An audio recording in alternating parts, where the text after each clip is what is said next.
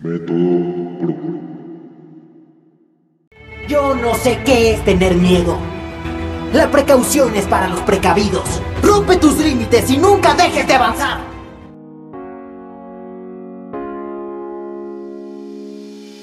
¿Alguna vez te has hecho las siguientes preguntas? ¿Para qué y por qué voy al gimnasio? ¿Estaré haciendo lo correcto en cuanto a mi entreno y alimentación? ¿Y por qué si voy tanto y entreno no veo resultados rápidos?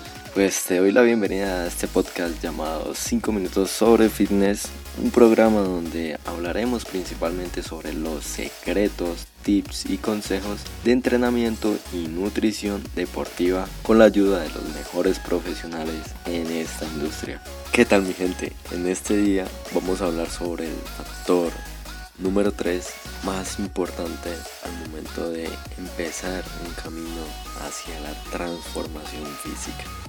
Después de hablar de la nutrición, el entrenamiento y algunos factores indispensables para entenderlo y aprovecharlo al máximo, vamos a tocar el tema de mayor relevancia al momento de complementar este proceso. Este factor, como muchos se podrán imaginar, es nada más que el descanso y la recuperación. En el fitness, por lo general, llevamos muchas veces el cuerpo al límite. Sentimos que todo lo que hacemos es poco y eso nos lleva a que entrenemos cada vez más fuerte y que sintamos también que otras personas que tienen mejor físico, mayor fuerza, entrenan más que nosotros. Además de algunas dudas que nos pueden ir surgiendo a medida de que los resultados no vayan llegando como no los esperamos. Pero una cosa que se está olvidando un poco es el saber escuchar a tu propio cuerpo. Aunque tengas un entrenador o preparador, él a veces no sabe el 100% de cómo te sientes o te encuentras.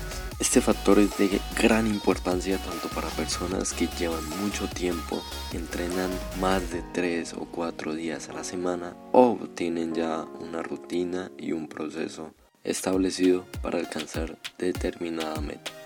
Por lo tanto, si eres una persona que entrena a alta intensidad o a baja, es necesario que tengas muy en cuenta variables como tu nivel de experiencia, tu edad, tu morfología, el trabajo que haces, el tiempo que le prestas a estos diferentes factores de nutrición, entrenamiento. Pero lo más importante de todo es que pongas mucha atención a los avisos que nos manda nuestro cuerpo. Desafortunadamente cuando estamos muy motivados y llegamos a entrenar de forma muy energética, esto a veces se nos olvida y damos a veces el 200% de nuestra capacidad.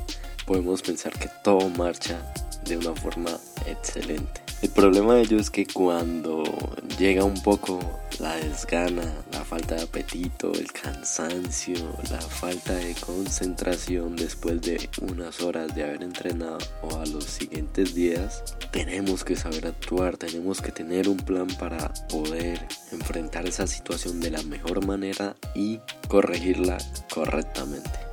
A veces podemos notar dos situaciones en las que algunas personas nos damos cuenta de que entrenamos pero no logramos tener como esa sensación de que hemos trabajado fuerte. Por el contrario, sentimos que no hemos hecho absolutamente nada. Como también están estas personas que sienten que han hecho mucho cuando realmente no han hecho, han hecho poco y creen que es suficiente cuando realmente no debería ser así. Lo más importante de todo esto es que encontremos un punto medio entre hacer mucho y sentir entonces, ¿a qué me refiero? Me refiero a que no siempre entremos en pánico o pensemos que no estamos haciendo lo suficiente y nos pongamos a hacer más de lo debido, afectando nuestro cuerpo y nuestra salud. También es importante que seamos conscientes que no siempre sentir dolor es suficiente o significa que hemos hecho las cosas correctamente. Estoy seguro que has escuchado la famosa frase que sin dolor no hay gloria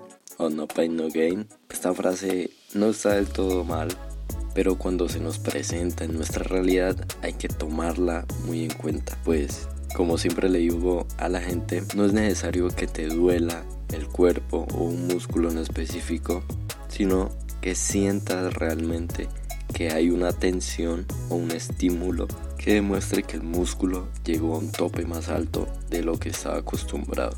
En conclusión, cuando hablamos de descanso y recuperación, lo más importante es que en tu entreno como también en tu tiempo libre descanses lo suficiente. Y los espero en la siguiente sesión para que hablemos un poco más sobre estos temas tan importantes y seguir discutiendo qué camino tomar, cómo tomarlo y qué estrategias, trucos o consejos nos pueden servir mucho, mucho para mejorar nuestros resultados.